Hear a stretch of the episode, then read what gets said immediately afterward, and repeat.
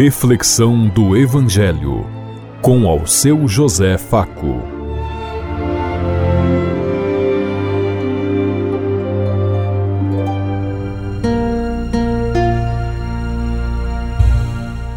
Paz bem a todos os ouvintes da Rádio Construtiva e todas as emissoras em sintonia conosco e o povo que nos ouve.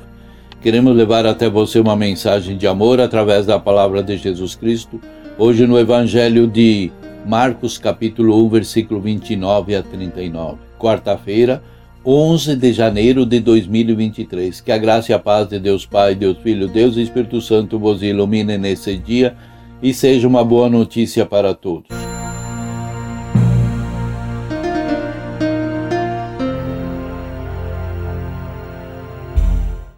O Senhor esteja conosco, Ele está no meio de nós.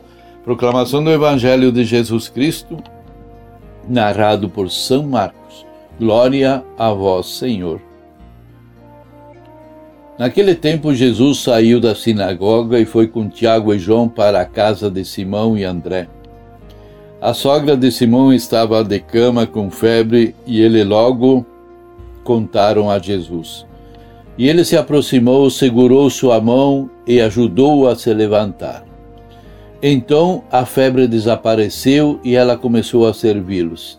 À tarde, depois do pôr do sol, levaram a Jesus todos os doentes e possuídos pelo demônio. A cidade inteira se reuniu em frente da casa. Jesus curou muitas pessoas de diversas doenças e expulsou muitos demônios. E não deixava que os demônios falassem, pois sabiam quem ele era. De madrugada, quando ainda estava escuro, Jesus se levantou e foi rezar num lugar deserto. Simão e seus companheiros foram à, à procura de Jesus. Quando o encontraram, disseram: Todos estão se te procurando. Jesus respondeu: Vamos para o outro lado, a aldeia da redondeza. Devo pregar também ali, pois foi para isso que eu vim. E andava por toda a Galiléia pregando em suas sinagogas e expulsando os demônios. Palavra da salvação. Glória a vós, Senhor.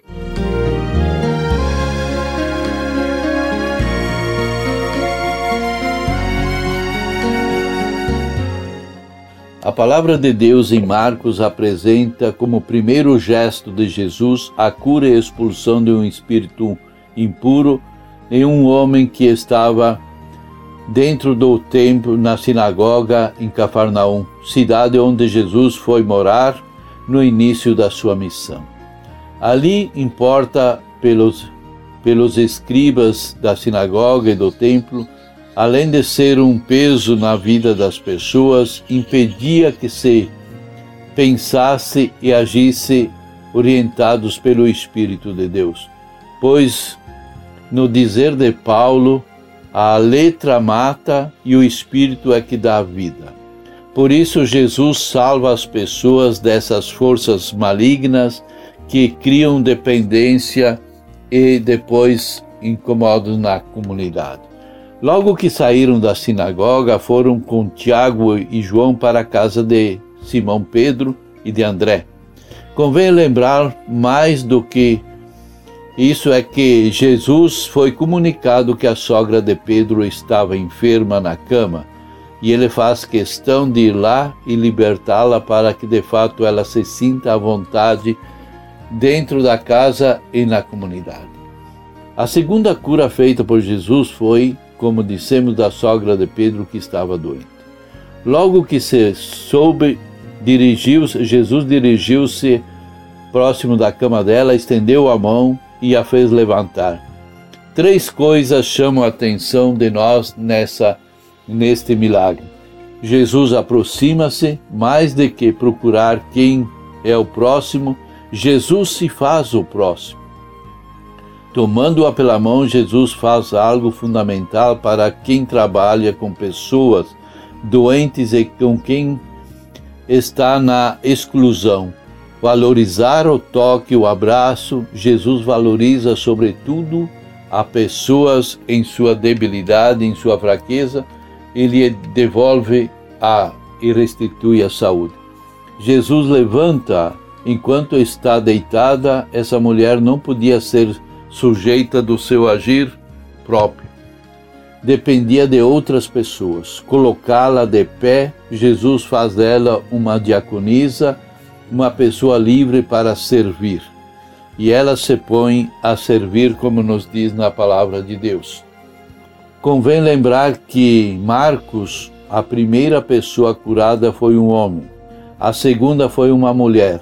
Jesus tratava as mulheres e os homens com o mesmo direito, com a mesma dignidade, com o mesmo respeito.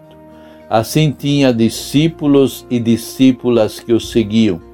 Como Marcos menciona as mulheres que foram com ele até a cruz, cita Maria Madalena, Maria Salomé e além de muitas outras mulheres que seguiam e serviam e subiram com ele para Jerusalém como verdadeiras discípulas de Jesus.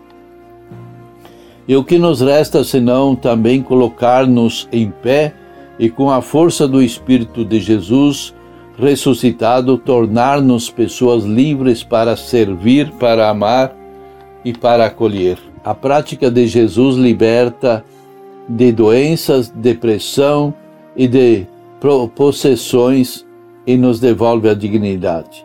Naquele dia depois do pôr do sol, e junto à porta da casa, Jesus faz muitos outros milagres, cura muitas outras pessoas de demônio, expulsa demônio, expulsa todos os males que atrapalham e atormentam as pessoas de serem livres diante de Deus.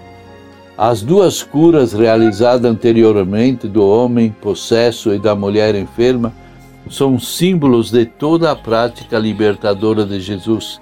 É a prática que não para, mesmo depois do sol posto, Jesus continua acolhendo e libertando as pessoas, porque enquanto não estão todos livres, livres, não é tempo de descanso. O descanso vem depois que realizamos todo o projeto de Deus.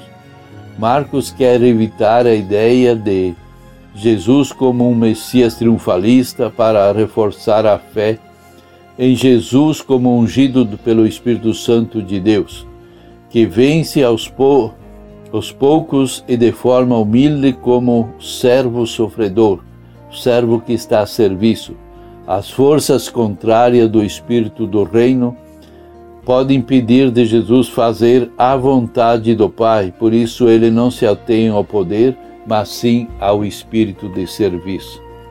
Por isso, Marcos apresenta Jesus insistindo em que não se divulgue o seu messianismo, mas aos quatro ventos. A proibição se entende como um serviço que ele quer prestar à comunidade para que a a população não atormente na sua missão, no seu trabalho. Na verdade, como diz as comunidades, esse homem é o verdadeiro Filho de Deus e por isso devemos assumir o projeto de Jesus em todo e com todo o seu significado. Como você vê as pessoas que já estão idosas e que você faz para que elas sejam úteis qual tem sido o resultado prático, concreto de sua oração e adoração ao Senhor? Você é capaz de acolher as pessoas idosas, cansadas, abatidas? Pensemos em tudo isso enquanto eu lhes digo. Até amanhã, se Deus quiser. Amém.